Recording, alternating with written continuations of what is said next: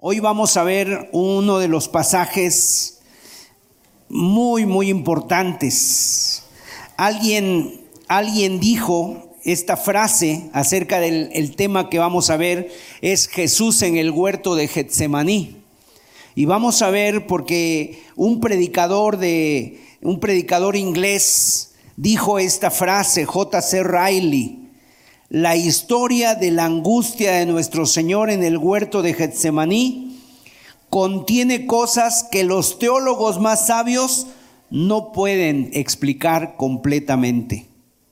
Sin embargo, hermanos, Dios envió, Dios guió a los tres evangelistas, Mateo, Marcos y Lucas, a poner ahí en sus escritos, en los evangelios, incluir este relato el Evangelio de Juan no lo, no lo relata, pero es, ellos tres sí. Así que hermanos, vamos a estar muy atentos. Yo les invito a que estemos muy atentos, a que se metan conmigo en la escena de lo que vamos a ver el día de hoy, porque fíjense que lo que sucedió en este evento y antes de este evento fue una celebración. O sea, cómo la Biblia está también llena de contrastes y la vida de Jesús está llena de contrastes. Por un lado tuvo una cena donde él estuvo con sus discípulos participando de la cena, lavando los pies, eh, tomando el pan, comiendo el pan, tomando la copa, bebiendo la copa.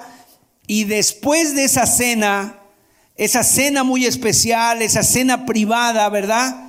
Esa noche, digamos, perfecta, mágica, donde Jesús estuvo con ellos, después de ahí salieron, de, cruzaron Jerusalén, un lugar que se llama el torrente de Cedrón, y ahí empezó a experimentar el Señor Jesús literalmente un tsunami de sentimientos, de dolor, de emociones, todo parecía perfecto, pero la noche iba a dar un giro totalmente diferente, una vuelta de 180 grados y muchas veces así pasa en nuestra vida. ¿Cuántos de nosotros hemos estado en un momento de celebración, de alegría, de entusiasmo y de repente viene un jalón, viene una mala noticia, viene que hay que ir al hospital, que hay que ir a atender alguna, algún funeral, alguna persona y así también en la vida del Señor Jesús?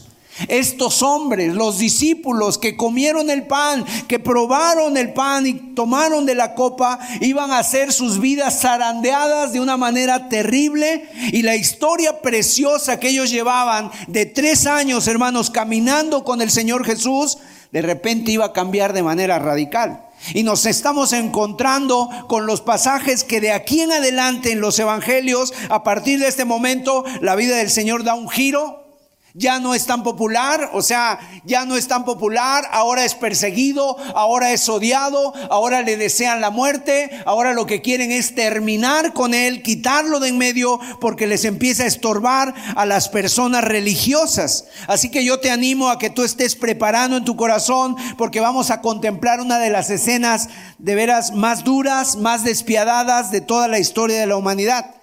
Y son terribles las escenas que vienen a partir de ahí, porque está el Getsemaní, donde el Señor Jesús sufrió en su alma, y después viene la crucifixión, el arresto, la crucifixión, y posteriormente la muerte del Hijo de Dios. Eso es lo que eh, hablan los evangelios a partir de aquí. Entonces vamos a leer el pasaje en Marcos capítulo 14 Va a ser un pasaje largo, pero creo que es importante, conveniente para nosotros que lo leamos y nos metamos en la escena. Dice la Biblia, Marcos 14, versículos 27 al 52. Usted lo puede leer en su Biblia, puede leerlo también en, en la pantalla o en su celular, también lo puede leer.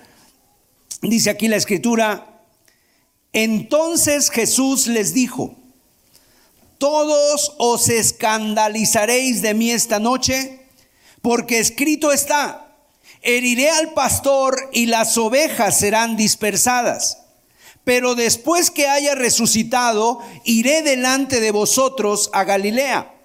Entonces Pedro le dijo, aunque todos se escandalicen, yo no. Y le dijo Jesús, de cierto te digo que tú, hoy, en esta noche, antes que el gallo haya cantado dos veces, me negarás tres veces.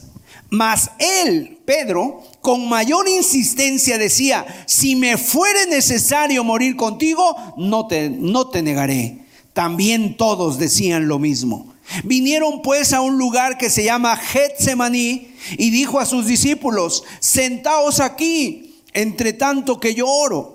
Y tomó consigo a Pedro, a Jacobo y a Juan, y comenzó a entristecerse y angustiarse. Y les dijo, mi alma está muy triste hasta la muerte, quedaos aquí y velad.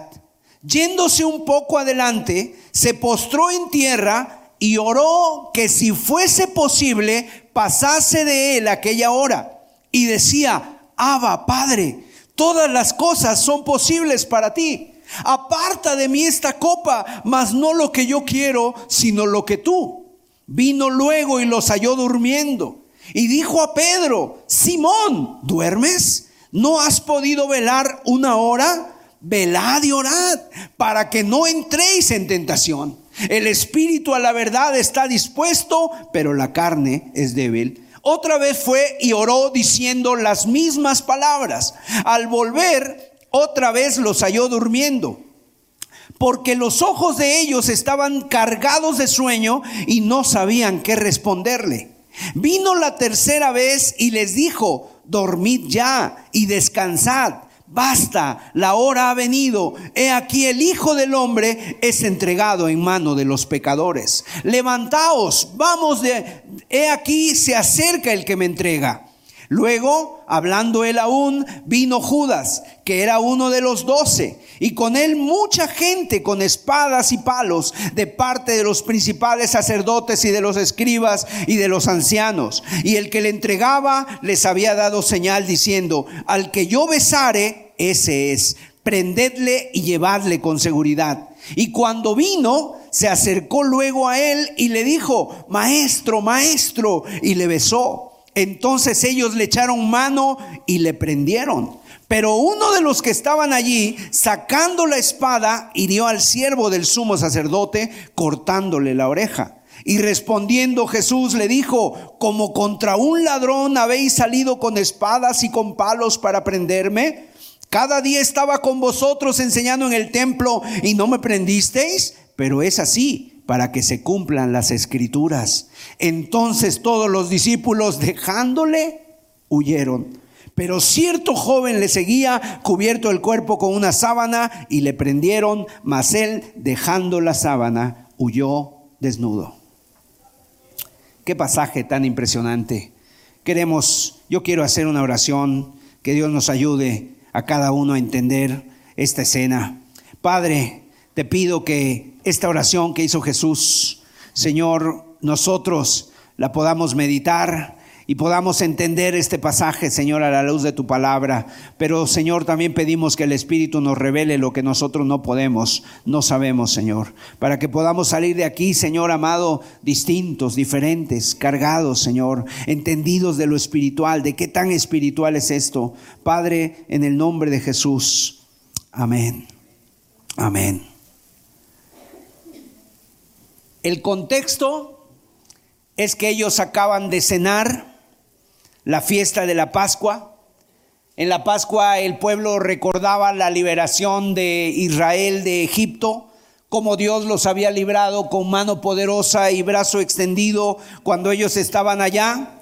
Y uno de los discípulos, Judas, ¿verdad? A mitad de la cena, ¿qué es lo que hace Judas? Cuando Jesús dice, alguien de aquí hay un traidor entre nosotros. Imagínense en esa cena tan especial, tan íntima, Jesús dice, hay un traidor entre nosotros. Y entonces Jesús sabía quién era y le dice, lo que vas a hacer, hazlo pronto, le dice a Judas. Y cuando Judas se ve descubierto, se levanta y él va a buscar a un grupo de hombres que le dan dinero por lo cual por esas monedas entrega a Jesús. Jesús sabía que Judas en unas horas más se iba a presentar con un grupo de hombres que no venían para felicitarlo, no venían para abrazarle, sino que venían para torturarle, para arrestarle, para llevarlo a lo que iba a ser, digamos, el desenlace de su ministerio. ¿Y saben qué hizo Jesús? Al saber todo esto, ¿qué es lo que hace Jesús? Cantó un himno. Cantó un himno. En el momento de más angustia, él pudo cantar un himno a Dios, dice la palabra. O sea, nosotros qué hacemos, hermanos? A veces cuando estamos pasando por una prueba, por un momento difícil, se nos van las ganas hasta de cantar.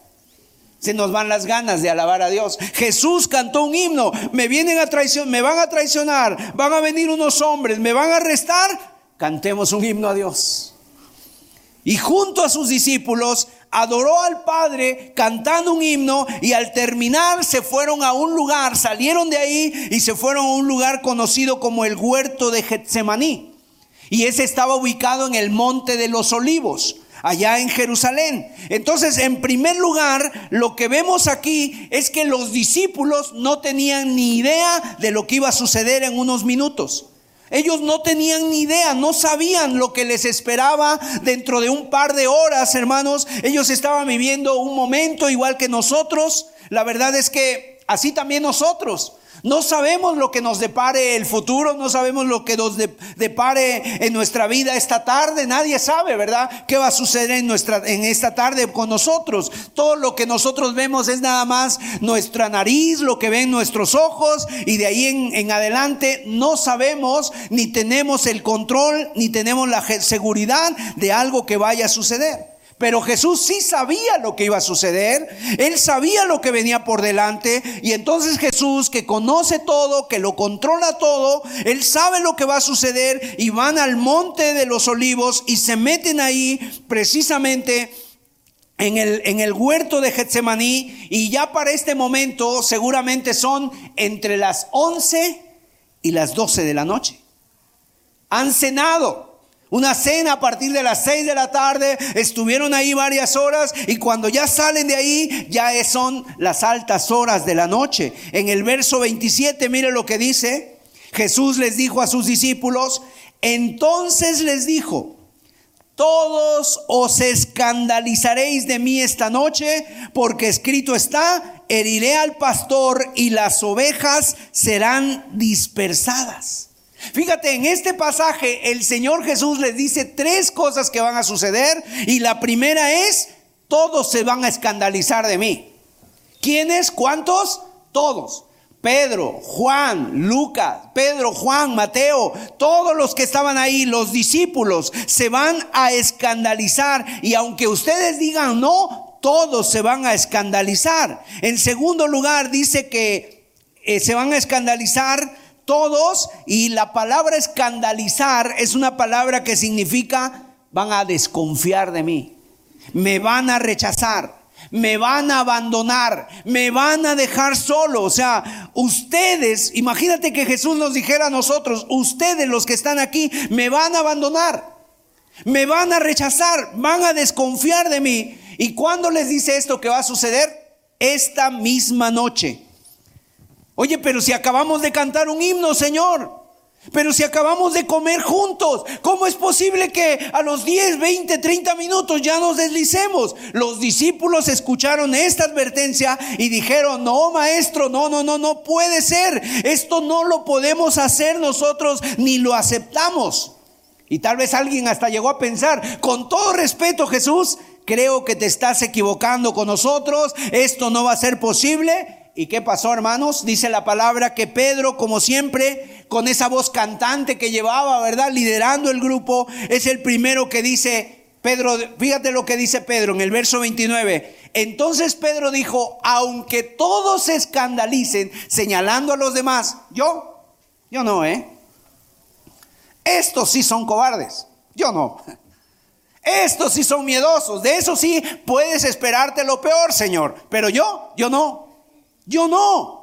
Y Pedro da un paso atrás y señala a los demás y él dice, yo no, aunque todos lo hagan, yo no lo haré. Y bueno, ¿qué sabemos? ¿Cuál es la respuesta que Jesús le da a Pedro?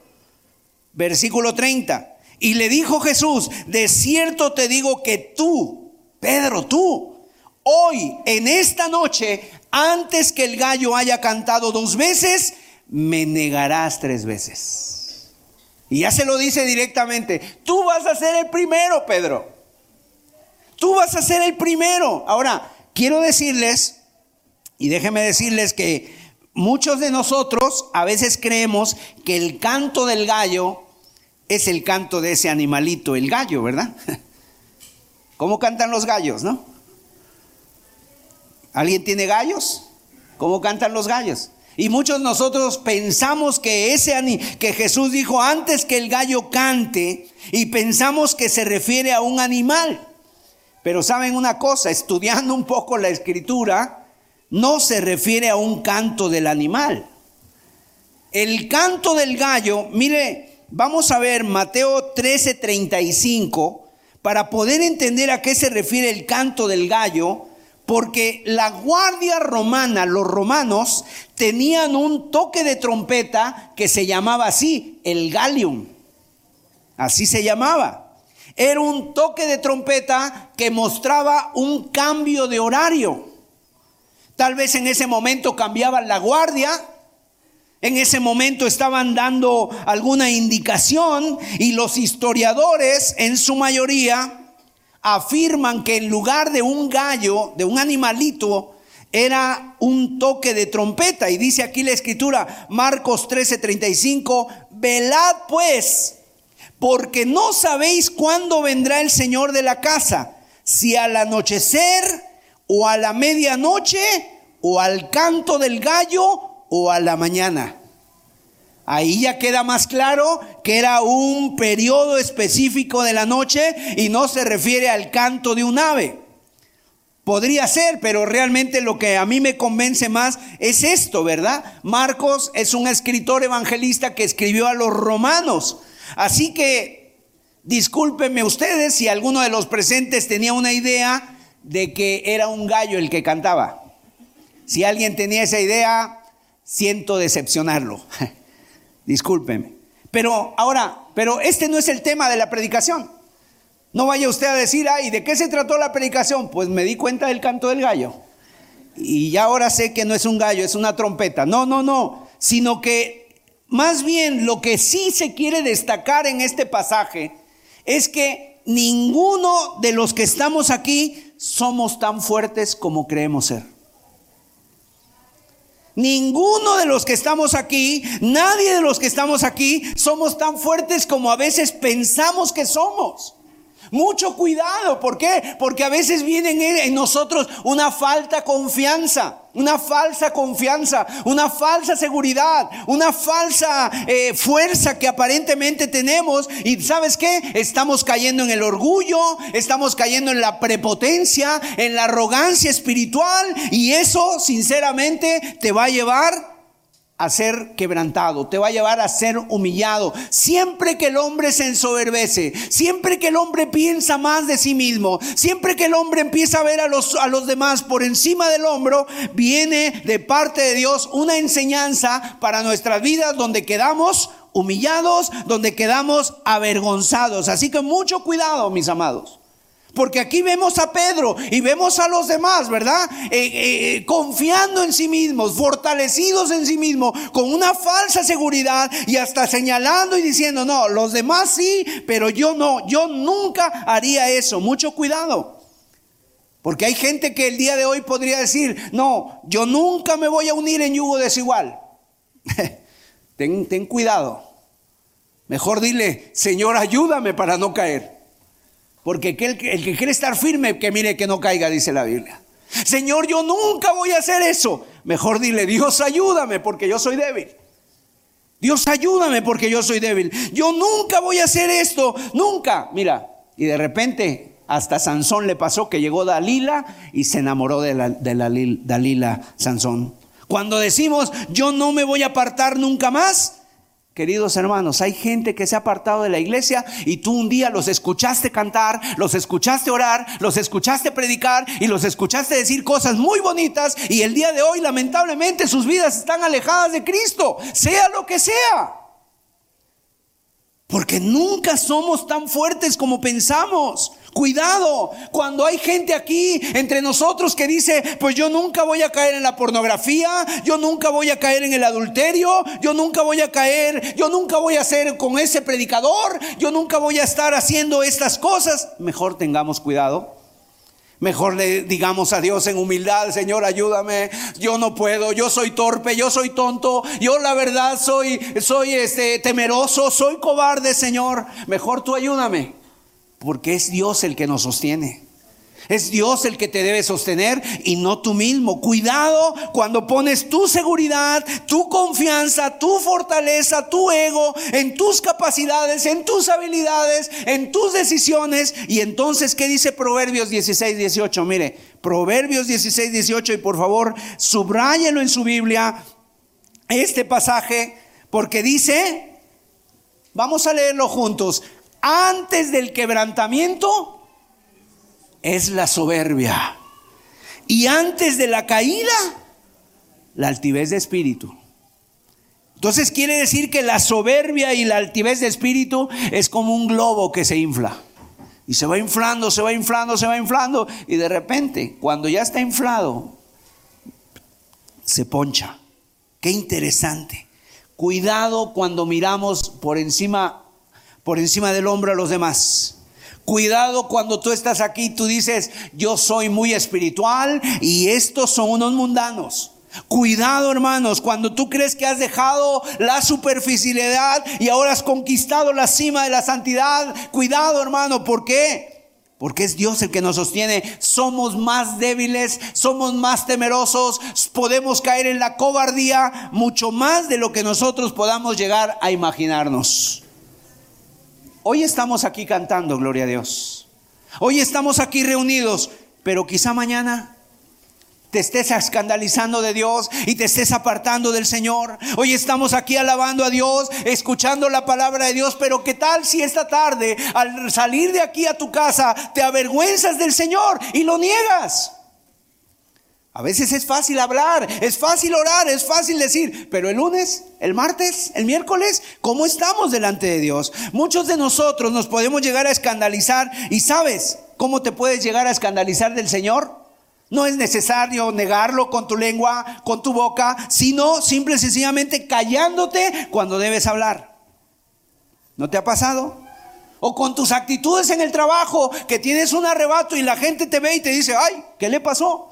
Se transformó. ¿Cómo estás? O sea, cuando tú con tus actitudes te estás escandalizando y estás rechazando al Señor, no con tus palabras, sino con tu silencio. Y todo eso puede llegar en un momento. Por eso nosotros tenemos que decirle, Señor, ayúdame. Es lo primero que vemos aquí. Pedro, los demás, todos dijeron, yo no, aunque todos te nieguen, aunque todos lo hagan, Señor, yo no. Oye, si Jesús me lo está diciendo, Debemos entender, hermanos, que las palabras de Jesús no son por casualidad, sino que están llenas de poder, llenas de conocimiento, llenas de autoridad. Y cuando Jesús nos dice algo en su palabra, tú no tienes que ser sabio en tu propia opinión, tú no tienes que decir yo puedo, yo Señor te equivocas, yo soy diferente, yo soy de otra clase, yo soy de un apellido de abolengo. Nada de eso vale, hermanos. Es Jesús el que lo está hablando y Jesús es Dios. Y cuando Él dice, velad y orad para que no entréis en tentación, y tú no lo estás haciendo, cuando venga la tentación, vas a verte en problemas.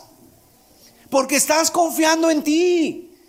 Es mejor decirle si es cierto, Señor, ayúdame. Porque mira, a veces no me puedo ni levantar de la cama, porque a veces no tengo tiempo, porque a veces pienso que ya la tengo yo hecha. Y pasa como el GPS, ¿verdad? El GPS tú lo utilizas, pero obviamente si tú ya te sabes la dirección, pues ya no prendes el GPS. Ya no lo prendes para nada. ¿Por qué? Porque ya sabes llegar, ya sabes dónde está el camino, ya sabes esto, pero lo usas cuando no sabes. Así muchas veces hacemos con la oración. Como ya lo sabemos, pues ya ni la usamos. Y mis amados, por un lado vemos a unos hombres que se creían fuertes, pero que realmente se iban a atemorizar, pero por otro lado vemos a un hombre valiente en el huerto. En el huerto de Getsemaní está el hombre más valiente, el hombre más sabio, el hombre más santo, el hombre más humilde, el hombre que está ahí, hermanos, es un hombre quebrantado y está el Señor Jesús en el huerto como un valiente, como un guerrero. Y lo que va a suceder a partir de este momento de veras, Jesús, fíjate, y yo quisiera, por favor, que tú me acompañaras nuevamente a leer la oración de Jesús y que la leyéramos Así como Jesús en ese momento está orando a su Padre, vamos a ir a Marcos capítulo 14. Marcos capítulo 14. Ahí donde leímos al inicio. Y vamos a leer la oración de Jesús. Dice así el versículo 33 3 y 34. Y vamos a leer hasta el 36.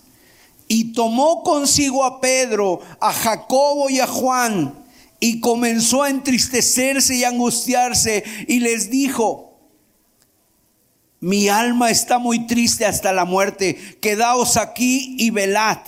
Yéndose un poco adelante, se postró en tierra y oró que si fuese posible pasase de él aquella hora y decía, Abba, Abba, Abba Padre, todas las cosas son posibles para ti.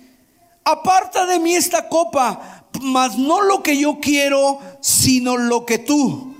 Nuevamente leamos, Abba, Padre.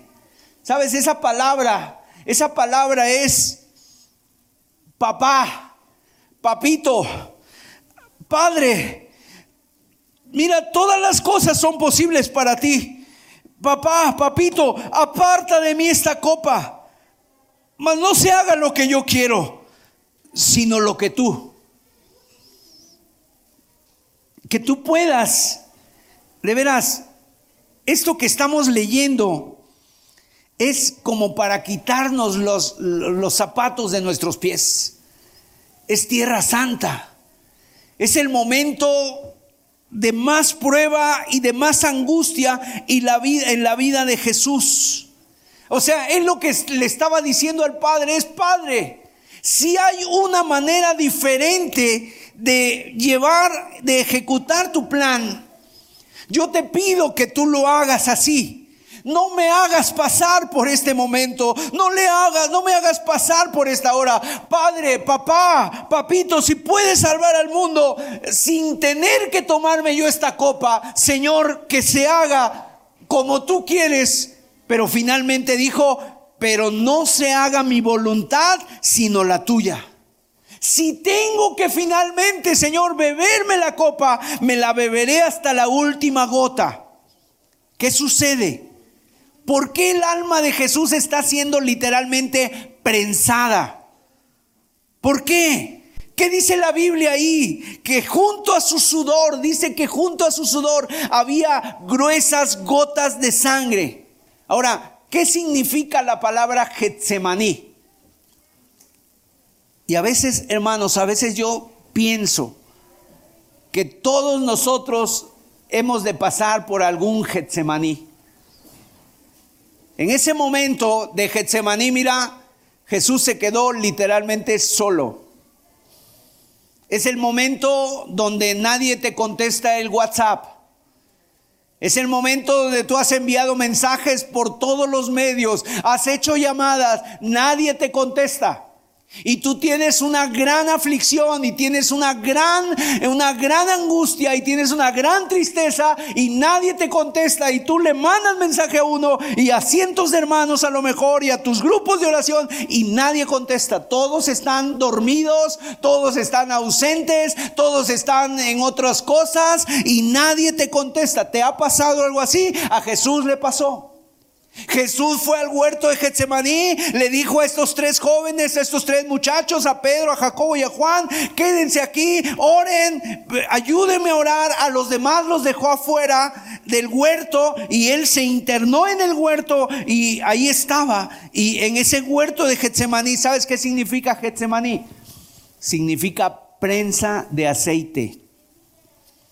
En ese, la prensa de aceite eran unas maderas con un mecanismo, las cuales iban bajando las maderas y literalmente las apretaban y ponían ahí adentro las aceitunas, las olivas, las ponían y las empezaban a apretar hasta que estas literalmente reventaban y empezaban a derramar el aceite, escurrir el aceite de las olivas, de las aceitunas para producir el aceite de olivo. Entonces se estaban triturando.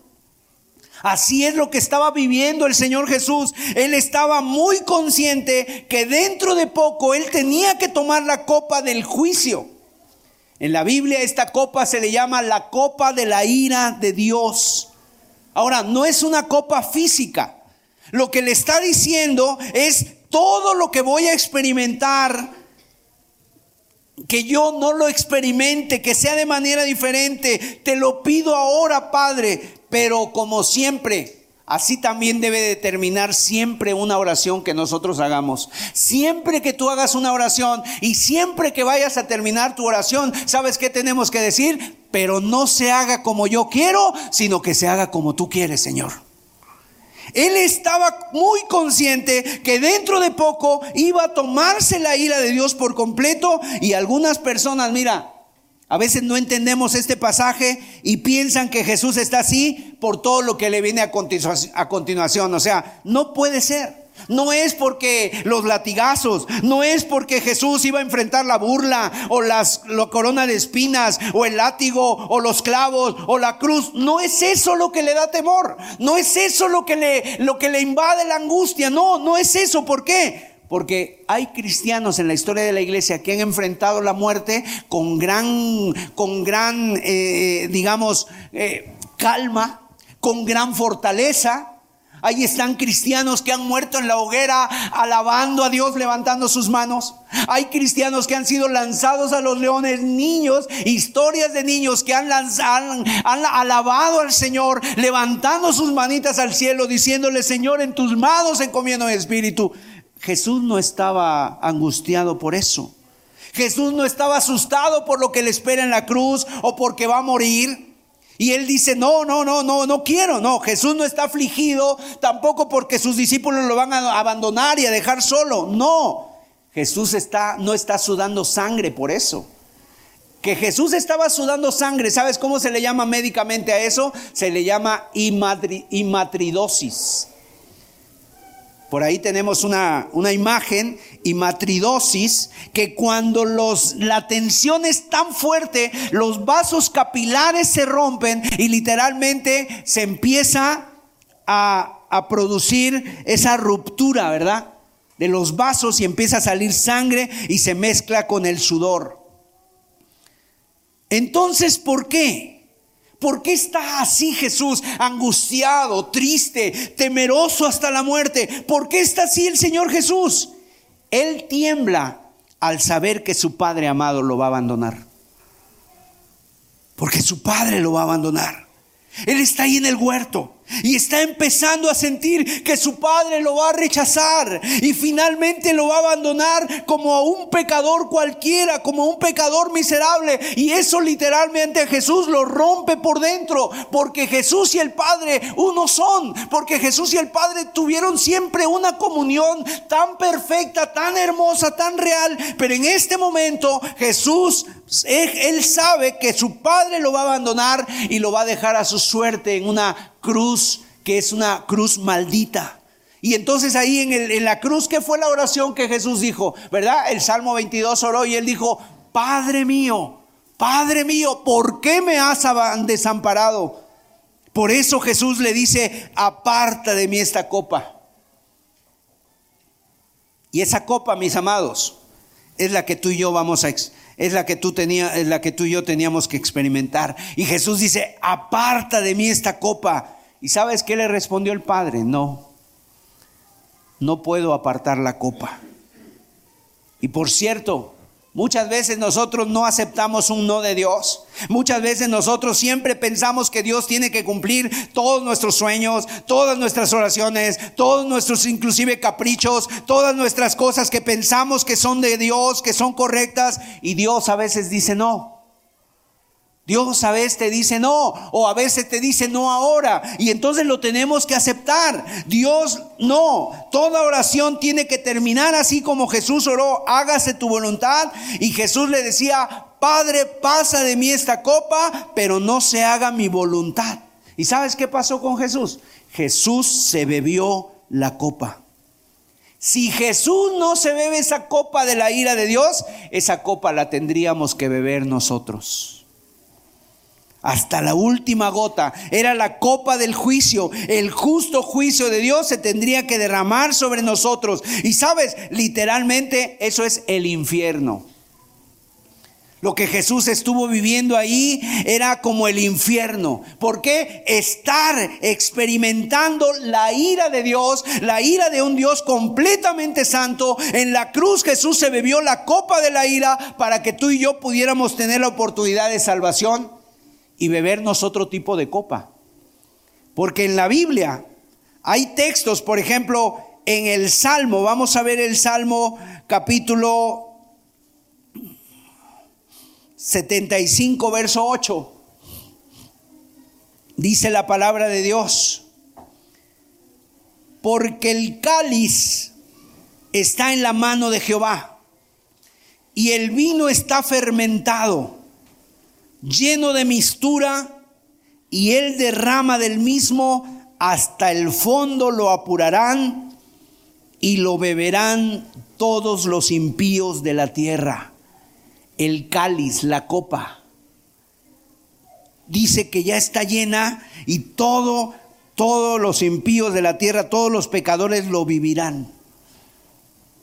¿Sabes tú que en el pasado había esa copa de la ira?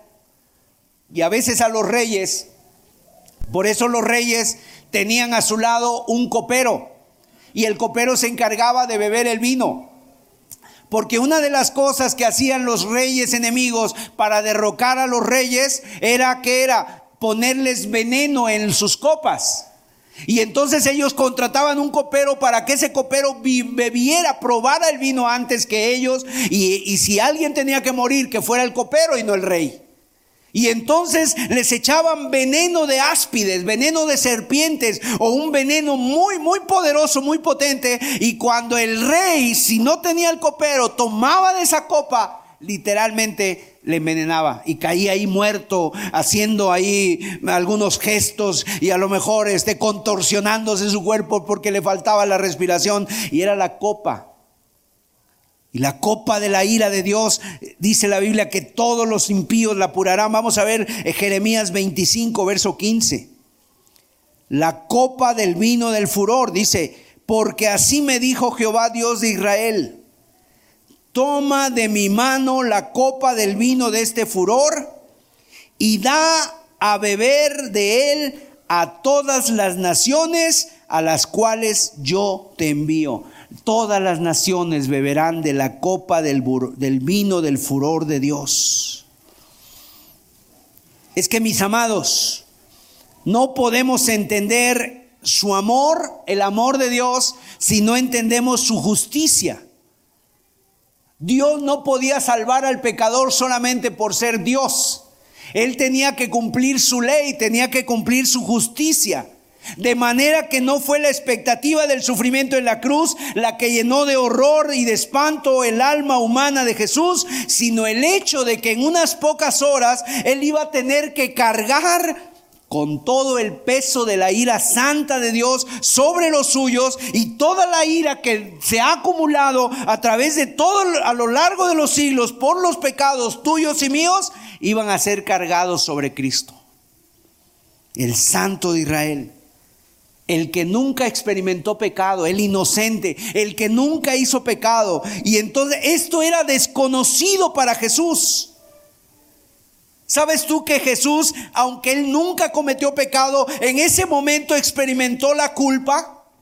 En ese momento experimentó la vergüenza por haber transgredido la ley moral de Dios, la conciencia que Dios nos ha dado. Cuando tú haces algo malo, esa conciencia te acusa y no te puedes, no te la puedes quitar. Obviamente que esa conciencia en nosotros, ¿sabes qué pasa? La podemos endurecer. La podemos inclusive, la podemos, y esa, esa conciencia la podemos endurecer, la podemos ahí de veras hacer insensible. Y el hombre a veces hace eso. Y a veces hasta el humanismo entra para querer endurecer nuestra conciencia. ¿Qué te dice el humanismo? A una mujer, a un hombre, ¿qué le dice el humanismo, verdad? No, tú eres un, campeón, tú has sufrido mucho, tú eres víctima, tú necesitas tu autoestima, etcétera. Y entonces el hombre se la cree. Tú necesitas una experiencia sexual impresionante como nunca la has tenido. Búscala, te lo mereces.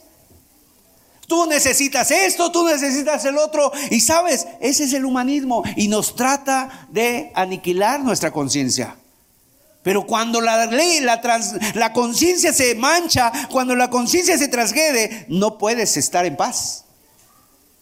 Y hay personas que pueden engañar a todo mundo, pero no engañan a su conciencia.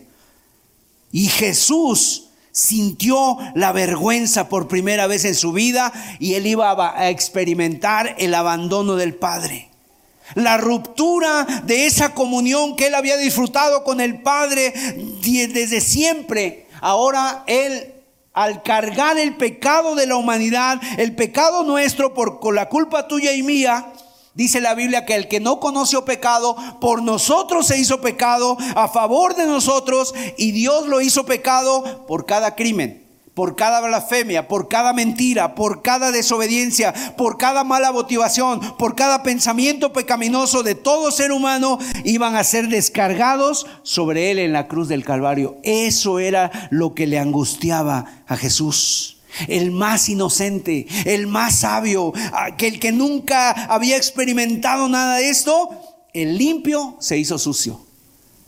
El justo por los injustos. Jesús, la persona más noble, más limpia, más perfecta, en la cruz del Calvario sintió el, todo el peso del pecado y sintió, de veras, el pecado de los secuestradores, de los homicidas, de los ladrones, de los borrachos, de los adúlteros, pero no solamente de esos pecados escandalosos, también de los pecados, tus enojos, tus iras, la mentira, tu codicia, tu envidia, todo eso lo experimentó Jesús en la cruz del Calvario y todo eso lo llevó en su cuerpo y lo que más le costó a Jesús experimentar fue el abandono del Padre.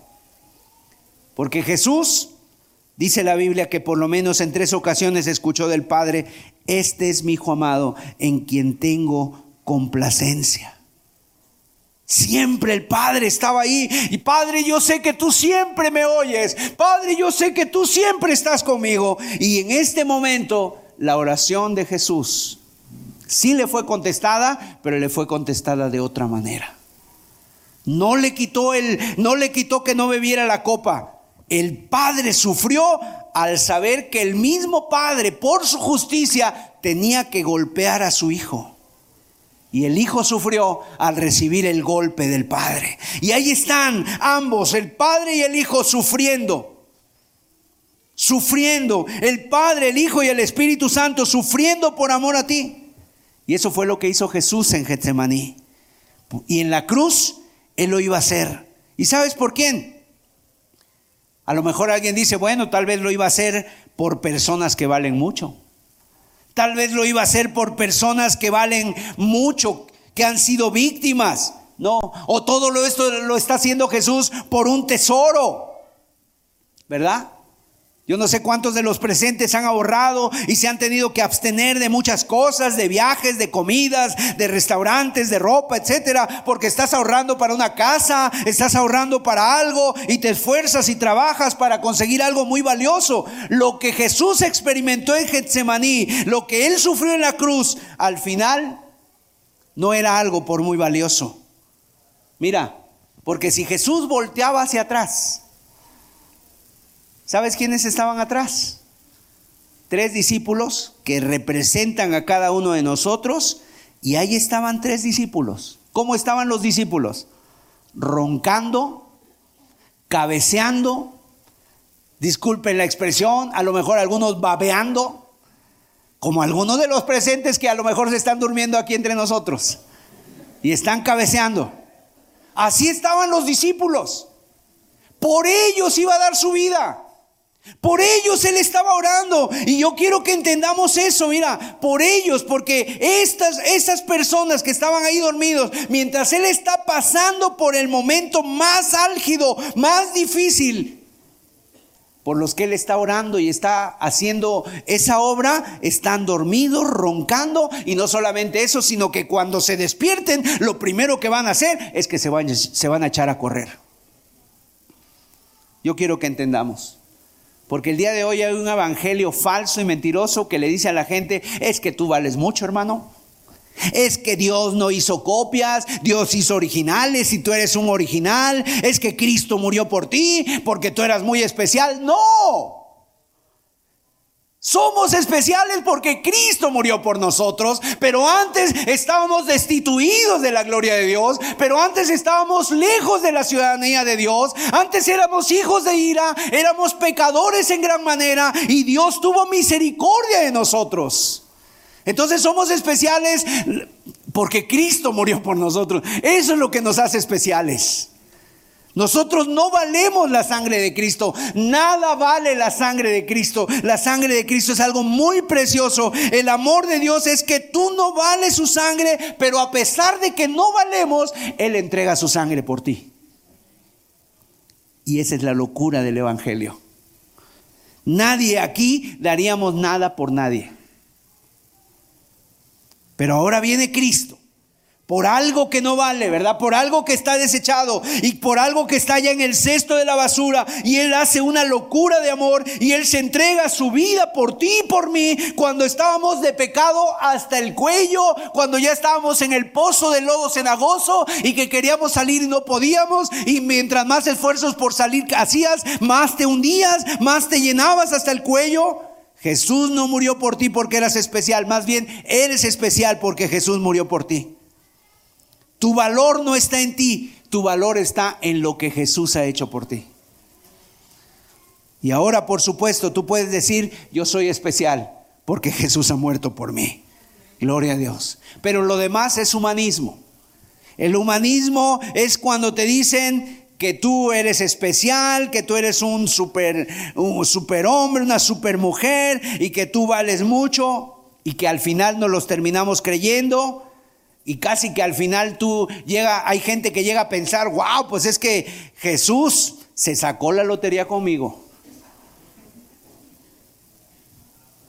A veces decimos, y a veces hasta hacemos oraciones. Y discúlpenme, ¿verdad? Yo quiero ser sensible en esta tarde porque hay personas que luego han hecho una oración. Señor, si tú me haces esto, si tú me sanas, si tú me contestas, yo me entrego a ti es que, hermanos, Dios no nos necesita. Él sin nosotros sigue siendo Dios. Es que si me haces esto, Señor, yo me pongo a estudiar en un seminario y me vuelvo un predicador. A ver, espérame. ¿Qué Dios necesita predicadores? Si no hubiera predicadores, Dios manda un burro para que hable. Y manda a sus ángeles que lo harían mucho mejor que nosotros. Es que si yo, si tú haces esto por mí, yo entrego mi vida y te sirvo. ¿Y si no? ¿Y si no lo hace, no le sirves? Nuestro Dios es digno que le sirvamos, sea que diga sí o sea que diga que no. Dios no nos necesita, Dios te bendice, Dios te utiliza, pero si tú le dices a Dios no, Mira, tranquilo, Dios va a seguir siendo feliz, Dios va a seguir siendo Dios, Dios va a seguir yendo pleno, lleno y no tiene necesidad de nada. Gloria a Dios. Porque Él es Dios. Y fíjate, en la hora más crítica, cuando había que estar velando y había que estar haciendo guardia, los discípulos están roncando, están dando cabezazos como algunos de los presentes. Y ahora Jesús vuelve otra vez y le dice a Pedro en el verso 37. Ahora, fíjese en el verso 37, siempre que Jesús le dice a Pedro, le dice Simón, es porque le está llamando la atención. Siempre que Jesús le quiere llamar la atención a Pedro, no le dice Pedro, le dice Simón. ¿Cómo te dicen a ti cuando te quieren llamar la atención? Ay, Lupita. Ay, a ver, fulanita de tal, o hasta por tu apellido te dicen, ¿no? Porque te sale ahí. ¿No has podido velar conmigo una hora? Y fíjate, una hora. ¿Cuánto llevaría Jesús orando? ¿30 minutos? ¿Y a los 10 minutos ya se quedó dormido Pedro? Tú eres Pedro? Pedro, ¿no has podido velar conmigo una hora? Me he ido 30 minutos y a los 10 te quedaste ya dormido. ¿Estás roncando, Pedro? Tú, el que ibas a morir por mí. Tú, el que vas a morir por mí. El que has dicho que vas a darlo todo por mí. Ya estás así. ¿Te das cuenta cómo no somos tan fuertes como creemos? Hermanos, Jesús dijo, velad y orad para que no entréis en tentación. Mis amados, es tiempo de orar y de velar. Toda persona que está aquí, tienes que velar y orar. Y eso nos habla, hermanos, de que no es suficiente tu nivel de oración. Siempre a veces creemos que nuestra vida de oración es la mejor. No, aquí el Señor nos dice a ellos y a nosotros, velar y orar. Y habla de que la carne es débil, el espíritu está dispuesto y el espíritu va, el espíritu te jala hacia arriba, te lleva a lo espiritual, ponte a orar, ponte unas alabanzas, agarra tu Biblia, salte a predicar, congrégate el domingo y ahí está el, Espíritu Santo. ¿Y a dónde vas a ir hoy? ¿Y qué te vas a, te vas a ir al restaurante o vas a ir a la iglesia? ¿Vas a ir al parque? ¿A dónde vas a ir hoy? Y el Espíritu te está llevando a la, a la, a la oración, a lo espiritual y la carne te lleva a la comodidad. Y siempre pareciera que hay un pulso, ¿verdad? Que se hace entre la carne y el espíritu. Y ahí está. A ver quién gana. ¿Quién ha ganado? Un hombre le dijeron que explicara eso y ¿sabes cómo lo explicó? Es como dos perros. ¿Y quién va a ganar? Al que alimentes más. ¿A qué perro estás alimentando más? ¿A un perro blanco, un perro negro, a la carne, al espíritu? ¿A quién estás alimentando más en tu vida? Es el que va a ganar. Y a veces estás más dado hacia la carne porque es la que has alimentado. Te has olvidado de lo espiritual, no has agarrado tu Biblia, no has orado, no has amado, no has servido, has estado viendo mucho el Facebook, has estado viendo mucho el Instagram, las redes sociales, eh, ¿verdad? Estás viendo ahí el Netflix. Y entonces, ¿qué pasa? ¿Eso a dónde te va a llevar? ¿Te va a llevar a lo espiritual? Después de ver una película romántica, vas a querer orar, vas a querer decirle, Dios, ay, ¿cómo es el amor, verdad? Entre esta pareja, si es el amor tuyo. No, no vas a comparar, sino que vas a decir, ay, yo quisiera tener un, encuentro así. Yo quisiera tener un romance así. Mis amados, el romance viene de Cristo. Porque Cristo es el esposo, es el marido perfecto y es el amigo perfecto. Gloria a Dios. Búscalo en Él. No lo busques en el hombre. Búscalo en Jesús. Porque Él tiene todo para nosotros. Y ahí está el Señor Jesús. ¿Qué dice la escritura? Mire, Hebreos capítulo 5, verso 7. Hebreos capítulo 5, verso 7. Y este nos da un detalle de lo que vivió Jesús, refiriéndose a lo que sucedió en Getsemaní. Y Cristo en los días de su carne, ofreciendo ruegos y súplicas con gran clamor y lágrimas al que le podía librar de la muerte, fue oído a causa de su temor reverente. Y aunque era hijo por lo que padeció, aprendió la obediencia.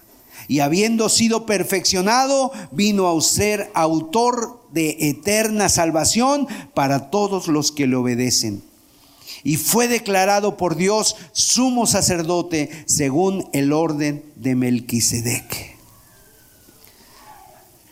Lo que los evangelios nos narran son solamente detalles de lo que pasó esa noche, pero los escritores de la Biblia inspirados por el Espíritu Santo, aquí nos da un detalle más de lo que pasó, cómo estaba Cristo en el Getsemaní ofreciendo ruegos y súplicas, con gran clamor y lágrimas. O sea, fue una oración, una súplica muy intensa, mis amados. Una súplica muy intensa. Él se estaba bebiendo la copa de la ira de Dios. Él estaba experimentando esa sensación del infierno en nuestro lugar. Él estaba ahí, hermanos. Había orado porque se hiciera la voluntad del Padre para salvar al mundo por medio de la muerte de su Hijo. Y su oración fue escuchada. ¿Por qué? Porque se hizo la voluntad de Dios. Y la Biblia dice que tenemos un sacerdote que nos entiende. Y dice aquí la escritura que él aprendió la obediencia por lo que padeció. Ahora, Jesús siempre fue obediente.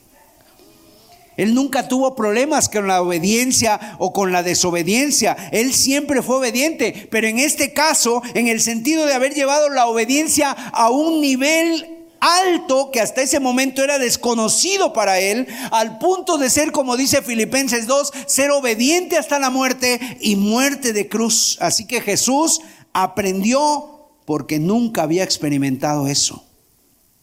Por lo tanto, mira lo que dice Hebreos capítulo 12, verso 2. Puestos los ojos en Jesús, el autor y consumador de la fe, el cual por el gozo puesto delante de él sufrió la cruz, menospreciando el oprobio y se sentó a la diestra del trono de Dios. O sea, Jesús estando en la cruz, en ese nivel de angustia que nosotros no conocemos, que él tampoco había conocido, pero que experimentó en ese momento y que estaba angustiado hasta la muerte, sudando esas gotas de sangre, estaba exhausto, sentía que se moría literalmente, vio el gozo puesto de él. Vio la cruz, vio el abandono del Padre, pero después pudo ver más allá y vio la gloria y vio sentado en el trono y vio un pueblo redimido y te vio a ti y a mí, allá en los siglos de los siglos, te vio a ti y a mí redimido, restaurado, comprado con la sangre preciosa, amándole a Él, disfrutando de su presencia en la vida eterna con Él, caminando en las calles de oro, gozándote en la presencia de Dios, redimido del poder del pecado, redimido del diablo, redimido del infierno y eso le produjo gozo y por lo tanto menospreció lo propio. Él dijo, no importa. No importa lo que tenga que sufrir, no importa lo que tenga que padecer, vale la pena, mis amados. Y dice que fue fiador, o sea, tú sabes un fiador. Dile a una persona que sea tu fiador. ¿Qué te va a decir? No puedo. No, no puedo, porque sabe que si tú no pagas, él va a pagar, él va a pagar por ti. Oye, necesito ser un fiador para esto, para el otro. Pues no, no puedo. Y hay que pensarla dos veces, porque dice la Biblia, no salgas por fiador del extraño. Pues Jesús, mis amados, salió por fiador nuestro. Gloria a Dios. A pesar de que Él sabía de tus debilidades, de tus miserias, pero Él con su amor te compró, te quiso de alguna manera seducir a través de tu amor, del amor, para que tú te entregues a Él y tú le digas, Señor, no te quiero fallar. Señor, no quiero fallarte. Señor, ayúdame un poquito más, Señor. Un año más, una semana más, una vida más. Señor, ayúdame. Y no te quiero fallar. Y aquí hay una enseñanza muy grande para nosotros. La voluntad de Dios siempre es perfecta, hermanos. La nuestra no. De manera que al venir delante de Dios en oración, ¿qué es lo que hacemos? No le, no le torcemos la mano a Dios, sino que más bien le decimos, haz tu voluntad, Señor, y no la mía. Y fue escuchado por el Padre. Pero recuerda, siempre que ores, ve con esa actitud. Señor, yo no quiero hacer eso. Me da pavor, me da miedo pero tú eres más sabio que yo, Señor. Y que no se haga tu voluntad sino la mía. Y finalmente, hermanos, tenemos en esta escena una llamada de atención llena de amor y de afecto hacia sus discípulos. En Marcos capítulo 14, verso 37, dice que los halló durmiendo y dijo a Pedro, Simón, ¿duermes? ¿No has podido velar una hora? Velad y orad para que no entréis en tentación. El espíritu a la verdad está dispuesto, pero la carne es débil. En la mayor agonía y angustia de Jesús, cuando Él está preocupado por la condición espiritual de sus discípulos, al punto que detiene su oración en un momento para ir a advertirles a sus discípulos que no bajen la guardia. Qué diferente Jesús a nosotros. Jesús estaba orando, intercediendo y ellos estaban dormidos. ¿No te pasa a ti eso? Jesús está trabajando, Jesús está angustiado, Jesús tiene prisa, Jesús viene pronto, Jesús está preparando los carros, Jesús está preparando las espadas, está preparando a sus ángeles y nosotros estamos de fiesta. Y nosotros estamos durmiendo y nosotros decimos un año más, Señor, un mes más, Señor, después de esta fiesta, ahora sí entre, me entrego, después de esto. Miren, Jesús estaba orando por ellos. Y nosotros estamos como los discípulos. Jesús está orando, él estaba angustiado, llorando con clamores, quebranto, horrorizado, tirado cuán largo era, su boca puesta en el polvo. Y en ningún momento se olvidó de sus discípulos y sus discípulos están durmiendo, roncando, babeando, no saben ni lo que está pasando. Y tres veces vino a decirles, ¿cuántas veces Jesús lleva contigo hablándote? Ya quiero que te vuelvas a mí. Ya entrégate, te queda poco tiempo, vuélvete a mí, deja tus pecados, deja tu maldad, deja tu ira, deja tu, deja esto, deja el otro. Y tres veces vino con los discípulos. El diablo los había pedido para zarandearlos, Jesús estaba orando por ellos y ellos estaban dormidos. Imagínate un soldado que se queda dormido en el campo de batalla. Imagínate cómo pueden destruirlo a él y a los, y a los demás. Verso Lucas 22, 45. Aquí nos dice que los discípulos estaban así porque una tristeza había invadido sus almas cuando se levantó de la oración, vino a sus discípulos, los halló durmiendo a causa de la tristeza. O sea, ¿qué estaban pensando los discípulos? Que las cosas no estaban saliendo como ellos esperaban. Es que Señor, nosotros pensamos que seguíamos al Mesías, al que iba a levantar el reino en Israel. Y no es así. Es que Señor, nosotros pensábamos que todos estábamos bien y ahora nos dices que hay un traidor. Y el reino y el trono y estaban entristecidos. Y en ese momento, ¿qué es lo que ellos hicieron? Olvidarse de todo. Cuando nosotros estamos dormidos, así estamos. Oye, un dormido y un muerto casi es similar. Cuando estamos dormidos, de veras, puede temblar, puede pasar una locomotora junto a nosotros y a veces no nos enteramos. Por eso la Biblia dice, despierta tú que duermes y te alumbrará Cristo. Y, hay, y, lamentablemente hay muchos que están dormidos y hay muchos que así como en los hoteles, ¿verdad? ¿Cómo es en los hoteles? Agarran, cierran la puerta y sacan una cosita que les dan y dicen, por favor, no molestar quiero estar dormido. Pero mis amados, aunque te duermas, los problemas siguen ahí. Lo que necesitaban esa noche no era tratar de escaparse, quedarse, quedándose dormidos, sino que ellos lo que necesitaban era velar para que no entraran en tentación. El espíritu está dispuesto. Ellos vieron a Jesús orar con gran clamor, con lágrimas, echar su carga en la presencia de Dios, con súplica, con ruego, con total dependencia, y vieron al Hijo de Dios postrado en oración, pero en lugar de imitar a su Maestro, prefirieron ponerse a dormir. Qué ironía, mis amados. A lo mejor alguien está pensando, ay, estos discípulos, qué tremendos, qué terribles. Hermano, examinémonos nosotros. ¿Cómo estamos? ¿Cuántas veces nos pasa así lo mismo, verdad? ¿Cuántas veces nos está pasando así lo mismo? Dios nos ha dicho, vela, ora, para que no entres en tentación y nosotros entramos en la tentación. Nosotros nos metemos en la boca del lobo, nosotros nos metemos en la jaula con el león. Sabemos teóricamente que la voluntad de Dios es sabia, es perfecta, es mejor que la nuestra. Y si nos hicieran un examen así escrito, creo que nosotros sacamos 100 y aprobamos porque no sabemos teóricamente todo. Si no hubiera sido necesaria la muerte de su Hijo para perdonar nuestros pecados, el Padre nunca hubiera permitido que su Hijo hubiera muerto.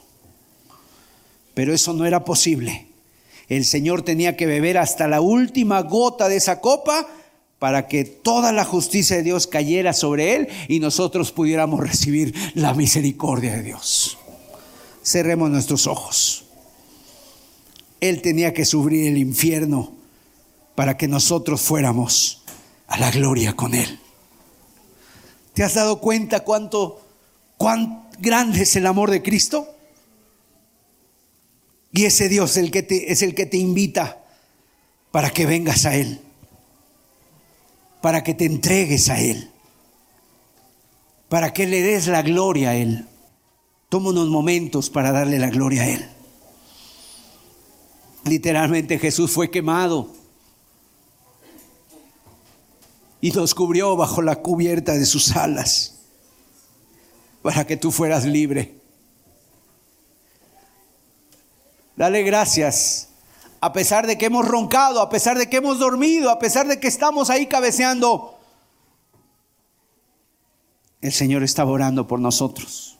Bendito y alabado sea, Señor. Gracias, Señor Jesús. Gracias por tu grande amor, Señor. Derrama tu corazón delante de Dios. Toma un, unos minutos más.